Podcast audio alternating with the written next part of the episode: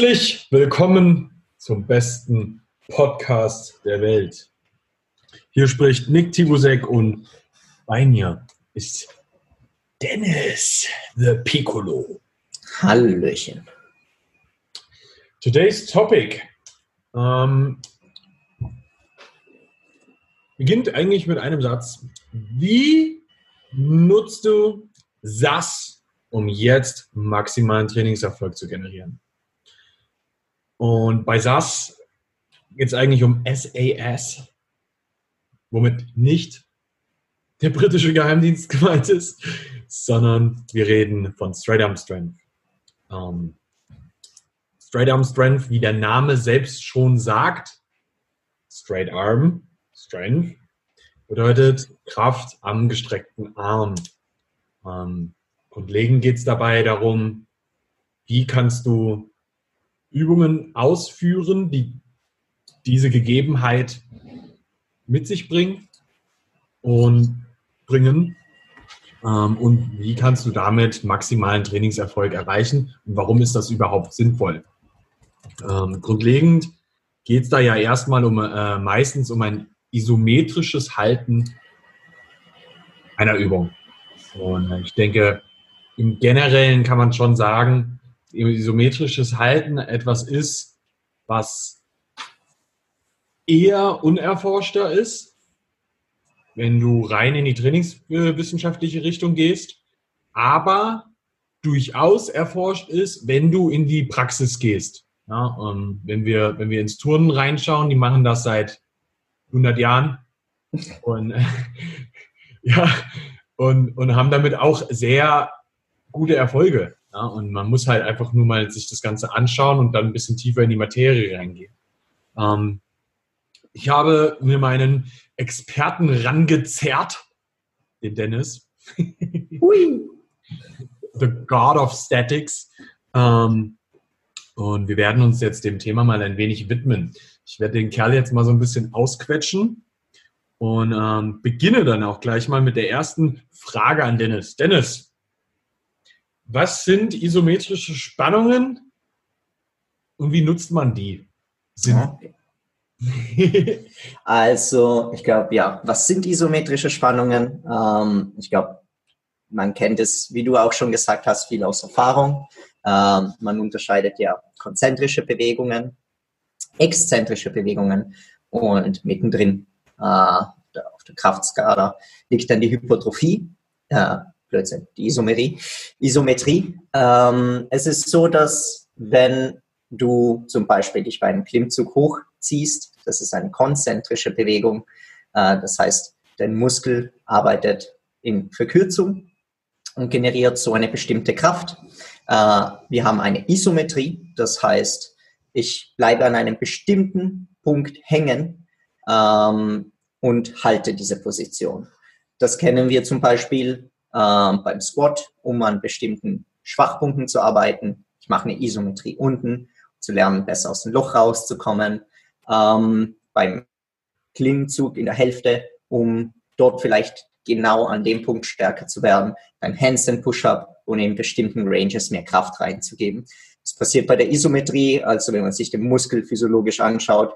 Es gibt ja Aktin und Myosin. Und um diese starre Position beizubehalten, binden und lösen sich die, die kleinen Fasern konstant, um genau diese Stellung beizubehalten. Äh, und dadurch müssen wir auch enorm viel Kraft generieren. Man unterscheidet eben dann das Peak Isometric Contraction und äh, die, die wir normalerweise in Skills haben, die jetzt nicht die maximale Kraft ist, die wir da aus, ähm, also generieren können. Und genau, als letztes gibt es die exzentrischen Bewegungen. Das ist, wenn ich mich von einem Klimmzug zum Beispiel langsam runtergehen lasse. Äh, die generierte Kraft dabei ist eigentlich die höchste. Ähm, das heißt jetzt kurzzeitig, ich kann dadurch auch am meisten Hypertrophie und Kraft generieren in der langen Zeit nur exzentrische Bewegungen machen, hat sich gezeigt, dass das nicht sinnvoll ist. Also nur weil etwas kurzzeitig funktioniert, heißt es nicht, dass es langzeitig dann wirklich smart ist, nur das und konstant das zu machen. Ähm, genau, also was ist die isometrische, eine, eine Isometrie? Ich bleibe irgendwo hängen mitten in einer Bewegung, Muskeln sind sehr stark gespannt und arbeiten, um genau in dieser Position zu bleiben. Äh, wir kennen das eben in der Gymnastik, um bestimmte Bewegungen zu halten. Typisches Beispiel, Planche, den Front Lever und das Iron Cross. Ich würde sagen, das sind die drei äh, großen Beispiele dafür, äh, die wir auch heute uns vielleicht etwas genauer anschauen werden.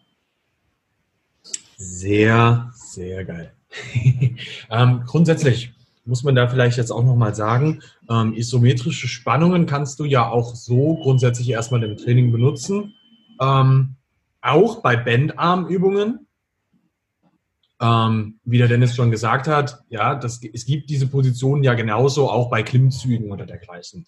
Mhm. Ähm, ja, das ist so das, das klassische, ich mache einen pausierten Dip, pausiertes Bankdrücken, äh, vielleicht auch einen pausierte, pausierten Klimmzug oder dergleichen und ähm, habe damit eine Position, die vielleicht eine durchaus meistens meine, meine schwächste Position mhm. in der Bewegung ist und bin dort aktiv etwas länger oder verweile dort länger mit Absicht. Ja, und das sind Sachen, ähm, die man natürlich auch machen kann, um sich Bewegungen grundsätzlich erstmal schwerer zu machen, weil der Muskel da eben mehr arbeiten muss.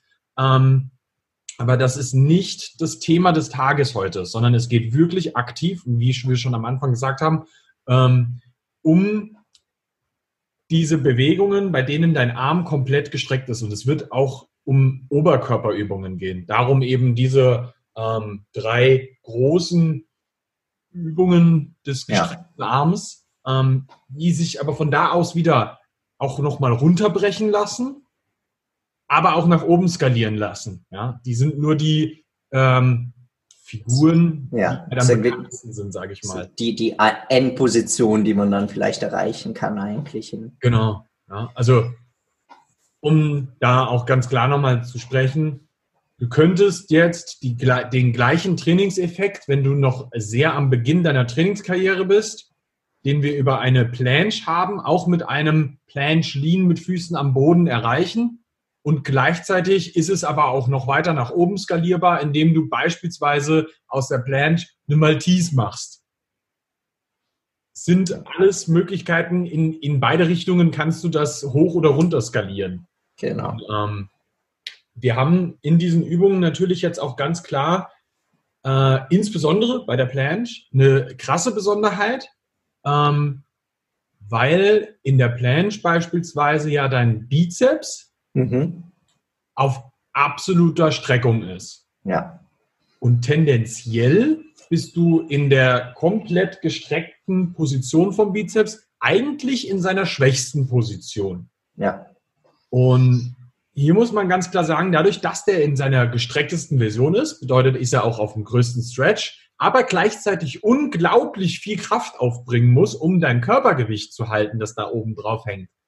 Ähm, ist das natürlich jetzt gerade ein unfassbarer großer Stress, den du auf den Muskel auswirkst.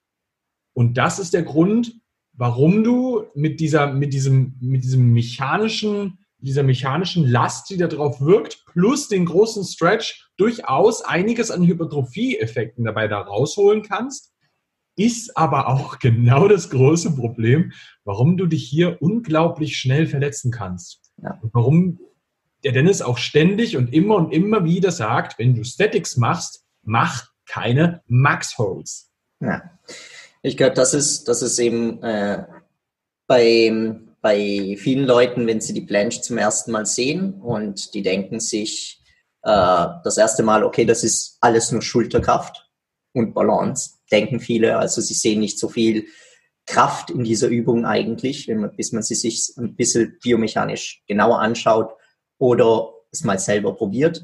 Äh, man wird schnell rausfinden, dass bei der Planche eben die Arme komplett out, wie du gesagt hast, komplett ausgestreckt äh, sein werden. Was heißt, der Bizeps ist komplett in Extension. Und das kann man sich so vorstellen, wie wenn mehrere Finger ineinander greifen und man sie ganz auseinanderzieht. Und im letzten Punkt, da kommen die, nur die Fingerspitzen in Berührung. Und genau an dieser Stelle, wo nur die Fingerspitzen in Berührung kommen, müssen wir sehr, sehr, sehr viel Kraft generieren. Und aus diesem Grund ist es extrem wichtig, dass man super lang an Basics arbeitet. Also, dass man sich wirklich dieses Straight Arm Strength ein, aneignet und nicht wegen der Last, die auf die Schultern kommt, sondern wegen der Last, die auf den Bizeps kommt. Das ist dann zum Beispiel beim Front Lever nicht so, äh, aber bei der Planche unglaublich wichtig und da kann man mit Planche Leans anfangen oder auch einfach mal mit Gewichte, die Gewichte in die Hand nehmen und Arme ganz ausstrecken, sich irgendwo hinlegen und versuchen so Mangelder Presses zum Beispiel zu machen. Und man wird sehen, dass oft bevor die Schultern müde werden, eigentlich der Bizeps äh, man anfängt richtig zu brennen, auch wenn man nur 2,5er Scheiben in der Hand hat. Und jetzt stellt euch vor, ihr legt den ganzen Körper drauf. Ja. Und dann wisst ihr, wie hart wirklich eine Planche ist für den Bizeps. Und man kann es dann auch empirisch sich anschauen und guckt sich die, die Leute, die Gymnastik an, äh, machen an. Die haben alle einen wirklich, wirklich oder starke Plancher. Die haben wirklich einen argen Bizeps und oft ist das der limitierende Faktor. Ist auch oft der Grund, warum, wenn man sich Leute in der Gymnastik anschaut, sie alle einen, einen Ellenbogen der haben, der sich überextensieren lässt, also in so eine Hyperextension geht, weil man sich da schön reinlehnen kann und das oft den Vorteil hat, dass der Bizeps ähm, dadurch immer wieder schön in diese Range gebracht wurde, auch im Alltag und schon eine bestimmte Kondition hat.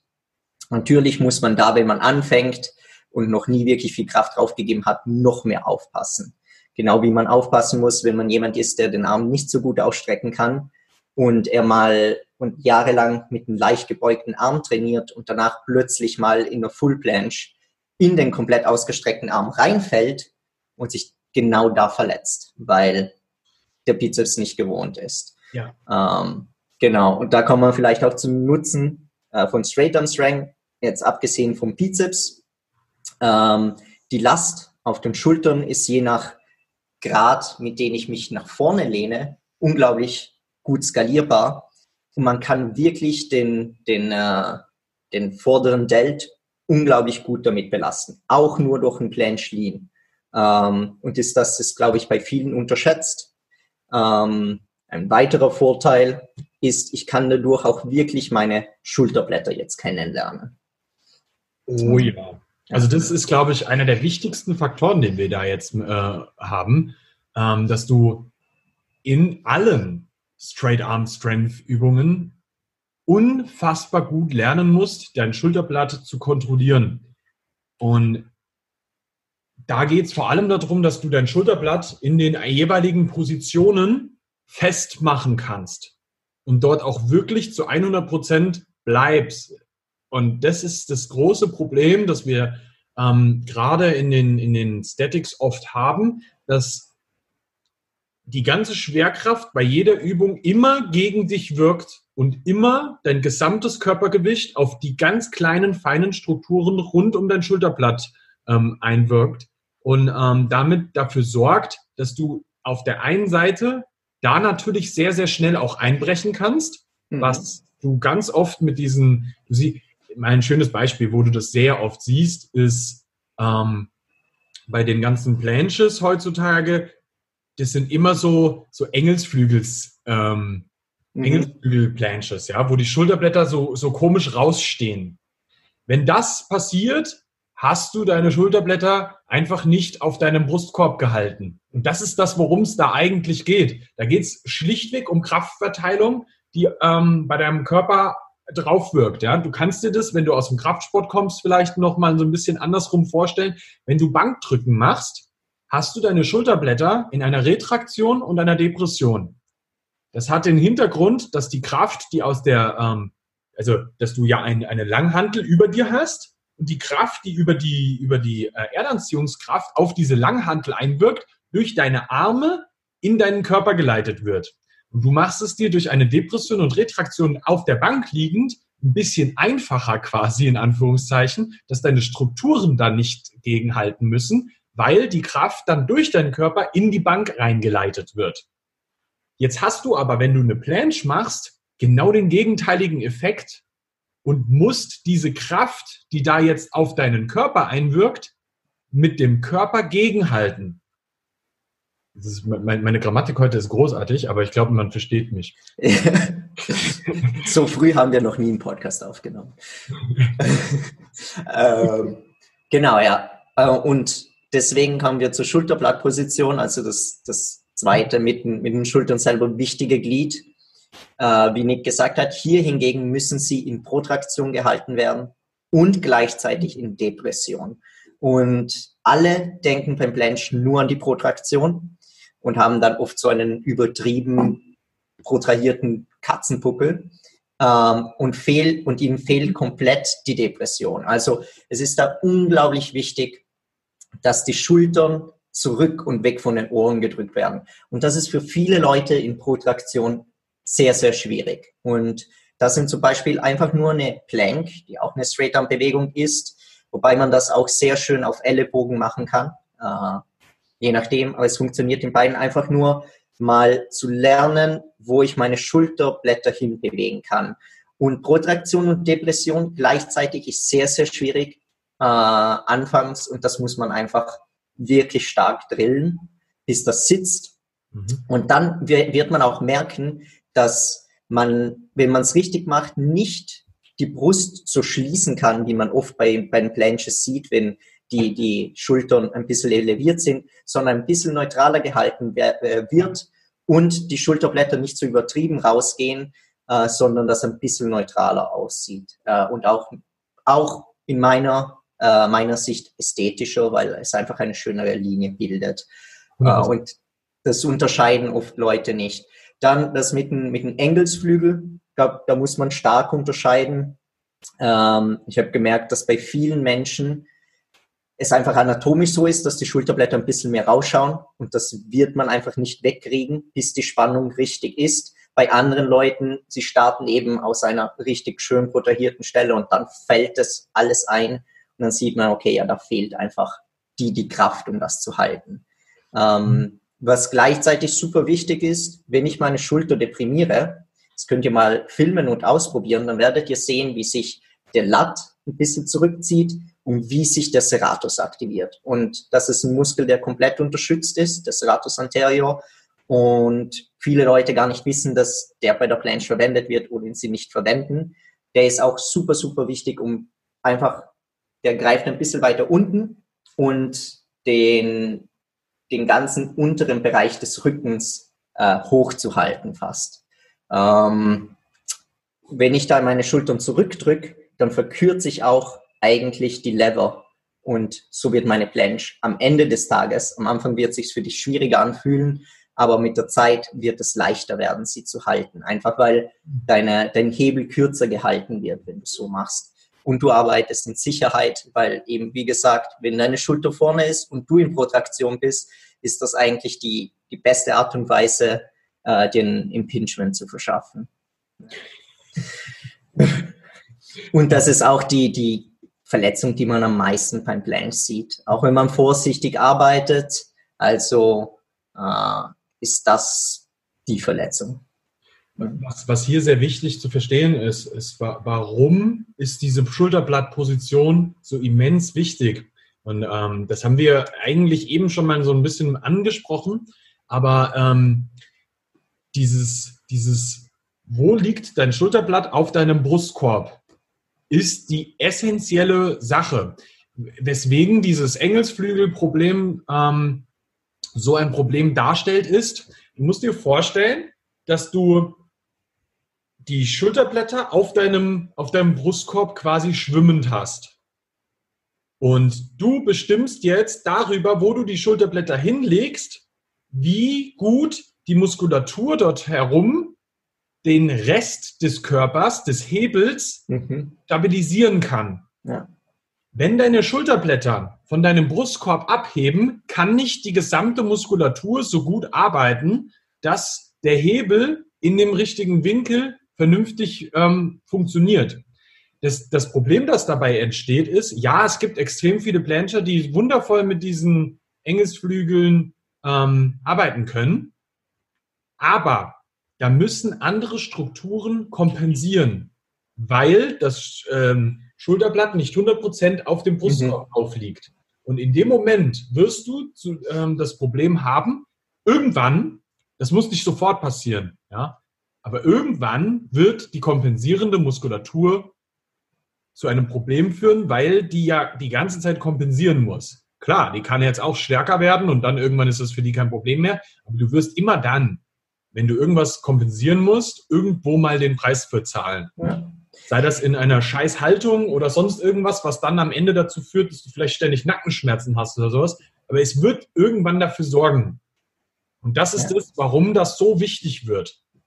Also das mit den Engelsflügel, was ich davor angesprochen habe, das war auch nicht äh, das Extreme gemeint. Ich, man unter, also man sieht bei Leuten kleine Unterschiede und einige kriegen es einfach ab und zu trotzdem, ist egal was sie tun, nie so schön hin wie andere. Bei mir zum Beispiel, ich habe einfach allgemein sogar eine leichte Zyphose.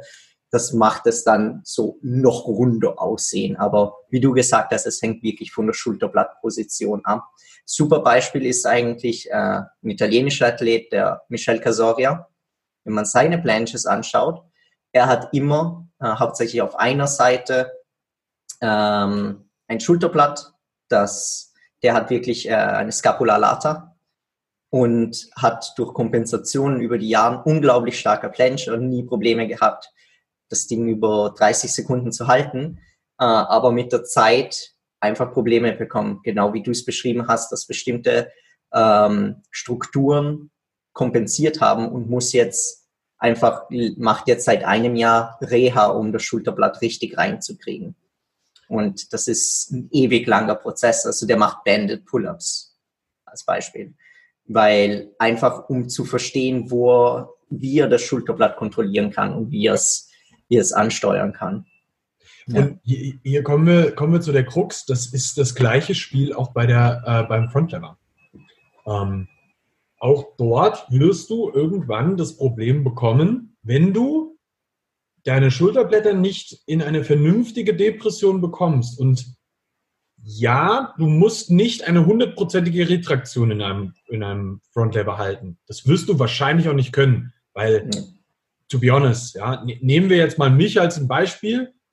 Ich hätte, ich wiege roundabout 100 Kilogramm wenn ich meinen Frontlever halten würde mit, mit, mit, einem kompletten, mit einer kompletten Retraktion, hätte ich auf meinen Rhomboideen eine Last von 100 Kilo. Es werden die nicht halten. Ja. es, wird, es ist, ist, einfach nicht machbar. In, in kompletter Retraktion, glaube ich, arbeiten auch die, der Latt nicht so optimal, äh, wie er eigentlich könnte. Und das ist dann eigentlich viel besser, dass man, sagen wir, die Depression ist auf jeden Fall super wichtig und die Retraktion einfach so gut, dass man wirklich schön den Latt reinkriegt. Genau. Also das ist ähnlich wie bei einem Deadlift. Auch dort, du nimmst die Depression rein, um deinen Latt richtig zu aktivieren. Du kannst dir mhm. das eigentlich fast wie, du kannst es dir ziemlich gleich vorstellen. Kannst du dir einen Deadlift vorstellen, ja. Ähm, dass du, dass du dabei eine absolut auf deine, Retrakt, äh, auf deine Depression achten musst und die Retraktion erstmal nicht essentiell ist, weil du wirst das Gewicht nicht halten. Ja. Egal, ob das, ob das dein Körpergewicht ist oder ob das 300 Kilo auf der Langhantel sind. Das ain't gonna happen. Ja, das wird bis zu einem gewissen Punkt äh, haben. Aber um das mal einfach so zu sagen, ich würde jetzt mal behaupten, wenn du eine hundertprozentige Retraktion bei, äh, bei, einem, bei, einem, bei einem Deadlift halten kannst, war es zu leicht. ähm, aber da, da kommen wir eben genau dahin. Auch hier, Depression ist elementar dafür, um dein Latt richtig einzusetzen. Und das ist was, was der Frontlever wie auch der, äh, die Planche beide komplett gemeinsam haben und sogar ein Handstand Push-Up. ähm, wenn du in deinen Positionen bist, ist es extrem wichtig, dass du eine Depression ordentlich nutzt um über diese Depression dein Latt richtig reinzuspielen, weil der ist ja quasi das Verbindungsstück, was an dieser Stelle, wo du keinerlei Knochen hast zwischen ähm, Hüfte und ähm, dem Brustkorb, für die meiste Stabilisationsarbeit seitlich mitarbeitet, ja. Mit, mit zusammen mit dem, mit den und den Abdominals. Und das ist extrem wichtig, dass man das versteht, dass die da in einer Symbiose zu dritt arbeiten und du, wenn du den Latt nicht richtig reinbekommst, in dem Moment dir selbst ein großes Kraftpotenzial nimmst. Ja, und gleichzeitig, also ich glaube, das wird auch unglaublich unterschätzt, unterschätzt hauptsächlich in der Planche, unten der, dass der Seratus auch mitarbeitet. Ja, ja, ja, ja. Das ist auch, also ich kann euch aus, aus Erfahrung ähm, reden, wenn ich viel am, am Maltese gearbeitet habe, ist der bei mir zugegangen und ich habe nicht mehr in Protraktion arbeiten können. Null. Ich habe mhm. gar nicht mehr einen Taktplan schalten können, weil der verspannt war. Ähm, ja. ja, das, äh, das ist auch komplett unterschätzt, unterschätzt bei vielen. Und das, das siehst du aber auch im, Hand, im Handstand bei vielen Menschen. Der mhm. arbeitet immens da. Da hast du natürlich auch eine schöne Freilegung von dem ganzen Ding, weil kein ja. was ist. Ähm, aber ist auch ein extrem wichtiger Part bei der ganzen Sache. Und jetzt kommen wir zu, zu, dem, zu dem wichtigen Punkt, wo der, wo der Dennis jetzt gleich einschlagen wird wie eine Bombe. Wenn du deinen Latt richtig benutzen willst, um das Ganze ordentlich zu stabilisieren, musst du deinen Glut richtig benutzen. Yes. da, das, das hören meine Kunden oft genug. Aber ja, genau. Also Glut und das merkt man, das sieht man im Frontlever und in der Planche. Also viele Leute halten den irgendwie und der, der, die vergessen, dass sie Beine haben und einen Blut haben. Und das ist einfach das Glied, das den Oberkörper und Unterkörper einfach verbindet. Und das, das ist wirklich so. Also da gibt es Faszien, die drüber ziehen und, und dann zum Latt gehen. Äh, und das einfach alles verbindet. Und man sieht, wenn ein Frontlever richtig ausgeführt wird und man eine schöne Spannung im Blut hat, dann, dann sagen mir die Leute auch so, oh, er ist eigentlich einfacher. Also, ja, ist er. Und, und, aber bis, bis das reinkommt und diese richtige Anspannung und Verbindung reinkommt, das kann halt einfach auch sehr, sehr lang dauern. Und da sieht man, das sieht man wirklich, wenn man einen schönen Plan sieht und sagt, der schwebt irgendwie vor sich hin. Und beim Frontlever so eine perfekte Linie drinnen ist, der Unterschied oder den typischen Streetlifting äh, Frontlever, wo oft auch die Füße nicht angespannt werden und einfach diese, diese ganze Spannung fehlt. Ich hasse es. Das, das, ja. Fun, Fun Fact dazu, ja, eine, eine Bendarmübung. Aber wenn du deinen Arsch bei Klimmzügen nicht ordentlich anspannst, wirst du auch nicht so viel Kraft generieren können. Ja. Also das ist schon etwas, was immer miteinander ein bisschen zusammenhängt, ähm, dass du dein Glut richtig benutzt und dein Latt richtig benutzt. Ja. Ähm, wo wir jetzt nochmal hingehen müssen, ist, warum kannst du das Ganze so gut für dich benutzen, ähm, um wirklich nochmal auch Hypertrophie zu erzeugen und um richtig stark zu werden? Ähm, was ist das, was diese äh, Straight-Arm-Übungen ähm, so effektiv macht? Und das ist am Ende, dass du über diese Übungen und die Progressionen davon lernst, Muskulatur anzusteuern, und zwar mal richtig anzusteuern und von da ausgehend dann eben auch wirklich die richtigen Winkel zu treffen, wo du deinen Muskel auch mal richtig spürst. Und wenn du dir zum Beispiel einen Frontlever anschaust, dann ist der Front Lever eigentlich, um mal ins Bodybuilding reinzugehen, ähm, wenn du einen Lat Pull-Down nimmst. Inverted Lat Pull eigentlich ist so. Das ist genau das Gleiche, wenn du dich, also wenn du, wenn du jetzt beispielsweise die Front Lever Races nehmen würdest, ist das genau die gleiche Bewegung, die du da eben ähm, mit, mit, am, am Kabelzug mit, mit, mit, dem, mit, mit dem Stab machst. Ja? Du ziehst ja. eigentlich einfach nur runter und benutzt dein Lat. Das Schöne beim Frontlever dabei ist, dass du wirklich lernen und sehen kannst, also dass du die, deine Schulterblätter in Position hast, dass du komplett aus den Schulterblättern arbeitest und dass deine Arme wirklich irgendwie nur wie zwei Besenstiele sind, die dann deine zu den Schulterblätter greifen und die ganze Arbeit dort verrichtet wird. Es arbeitet dein Lat, deine kleine Muskel um die Schulterblätter. Du kriegst eine gute Depression rein und ziehst hoch. Und was man hier oft ganz oft siehst, ist Leute äh, bringen ein bisschen Beugung in die Arme rein und lassen den Bizeps mitarbeiten. Und genau daran sollte man arbeiten, um wirklich maximal die Strukturen des Rückens äh, anzusteuern. Und da kann man auch wirklich mit Reps arbeiten und super Hypertrophie generieren. Ja. Äh, Weil das, das Interessante ist, dass hier die eigentliche Zugübung, der Front Lever, möglichst versucht, den Bizeps rauszunehmen Mhm. und eigentlich extrem viel über den Lat arbeiten möchte, weil das einfach der riesige Muskel dort ist und du aber trotzdem sau viel Stabi-Arbeit über deinen Schultergürtel machen musst. Ähm, und die eigentliche Druckübung, der Planche in dem Falle, die Übung ist, die dann wiederum deinen Bizeps viel mehr mit reinbringt. Das Ja. heißt, wenn du beides mit reinbringst, wirst du sehr, sehr stark davon profitieren. Aber man muss auch eine ganz klare Sache sagen. Der Planche, man glaubt es jetzt vielleicht nicht, aber der Planche ist eigentlich viel mehr eine Übung für die hintere Kette als für die vordere Kette. Weil du auch hier extrem viel über den Schultergürtel, den Lat Ja. und den Bizeps eben arbeitest. Das heißt, wenn du es ganz genau nimmst, sind die zwei Übungen nicht so stark als, als ähm, Prota und Antagonist miteinander vergleichbar. Das heißt, du hast oft in ähm, Straight-Arm-Plänen Leute, die die Sachen in den Supersatz miteinander setzen. Und du hast aber, wenn du das nicht gut balancierst, das Problem, dass die beiden Übungen sich immens gegenseitig ermüden, weil du genau das gleiche Ja. nochmal benutzt. Ja. Und genau, ja. Jetzt können wir eigentlich äh, vielleicht das angehen.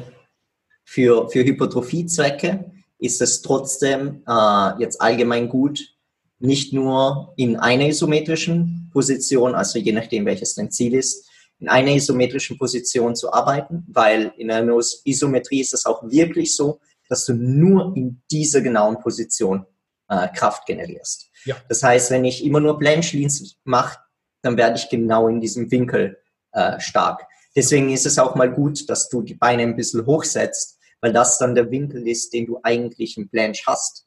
Ähm, und was auch wichtig ist im Front Lever, nicht nur den, die ganze Zeit den Hold zu trainieren und nur diese eine Position, sondern wirklich die ganze Range. Das heißt, ich mache Raises, ich mache Pulls, ähm, ich arbeite in verschiedenen Ranges und das kann ich im Tuck Planche machen, wo ich vom Handstand runtergehe und auch wirklich verschiedene Winkel, ähm, also verschiedene Winkel reinkriege, die ich sonst wirklich sehr, sehr, sehr, sehr selten drinnen habe.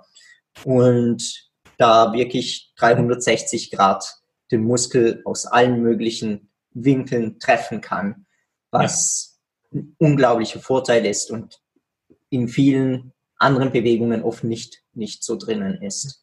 Wenn man einen ganzen Front Lever Race anschaut, dann hat man wirklich immens viel Muskel, der beansprucht wird.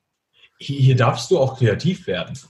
Ja? Also nur weil du jetzt gerade im Kopf hast, oh, ich kann aber noch keine Planche und vielleicht auch noch gar keine Takt-Planche oder Mhm. was, heißt es nicht, dass du nicht in einer Liegestützposition beginnen kannst, nach vorne reinzuwippen und dann vielleicht, um dann nochmal weiter äh, dynamische Übungen reinzubringen, sowas wie Wallwalks machen kannst. Ja, was einmal deinen ganzen Körper um diese ganze, also wirklich, du hast ja eigentlich in dem Moment eine, eine mindestens mal 90 Grad Bewegung im Schultergelenk, die du komplett durchstabilisieren musst, wenn du die Wand hochwanderst.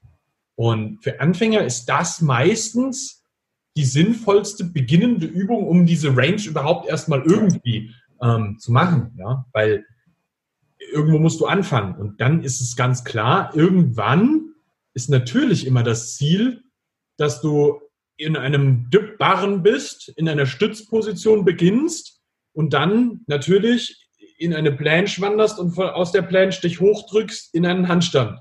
Das wäre so der härteste Lever in dem Moment, den du da Ja. vielleicht mit ranbringen kannst, um da mal dran zu arbeiten. Ja, also das, das ist das Endziel, was du erreichen willst, eigentlich.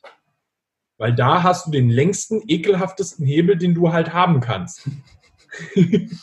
absolut. Und das wird so 20 Jahre dauern. Genau, ja. Auch nicht zu unterschätzen, allgemein die Zeit, die man investieren muss, um dann die Endbewegung, also jetzt reden wir davon, als ob man es in, in drei Wochen äh, sich mal dediziert und dann Blanche hat, das, das dauert Jahre. ist bei jedem ein bisschen anders. Äh, und das ist eben genau aus diesem Grund, man muss wirklich konstant an einem bestimmten Winkel arbeiten, um dort stärker zu werden. Ähm, und da muss man auch einfach viel, viel Zeit in der Bewegung äh, verbringen. Man muss viel die Bewegung machen und muss viel drumherum arbeiten, damit keine Verletzungen entstehen. Ja. Weil gerade dadurch, dass du halt ständig die gleichen kleinen, winzig kleinen Muskelstrukturen um dein Schulterblatt immer wieder unter sehr maximale Last äh, bringst, bist du dort auch sehr, sehr verletzungsanfällig und auch kompensationsanfällig. Was eben auch bedeutet, hier musst du extrem krass das, das Ermüdungslevel deines Schultergürtels mit einberechnen und schauen, dass du dich da jetzt nicht zerlegst. Weil das ist der Grund, warum so extrem viele Leute so beschissene Planches und Frontlever haben. Ja. Und dann oft Infrasupraspinatus-Verletzungen äh, mhm. und dann Bizepssehne und dann Ellenbogen. Ja. In der Reihenfolge. Herrlich. Herrlich. Das hat mir extrem viel Spaß gemacht. Ja, das war eine, das war eine gute Episode. So, wenn du in dem Bereich vernünftige Hilfe haben willst, dann weißt du ganz genau, dass du dich jetzt an den Dennis wenden solltest. Ähm, Dennis, wo erreiche ich dich? Du erreichst mich auf Instagram unter Dennis underscore Kalis oder äh, einfach Stanix underscore underscore. Perfekt. Wenn du lernen willst, wie du vernünftige Straight-Arm-Übungen für deine Bend-Arm-Übungen benutzen kannst, dann wendest du dich beim Nick. Richtig. Weil das kannst du nämlich genauso sinnvoll auch für deine Weighted-Sachen benutzen. Wo findet man dich? Ähm, Im besten Falle auf unserer Website bar-bellcoaching.de oder auf Instagram nick-tibu. Habt einen geilen Tag, bleibt gesund, macht ordentlich Gains.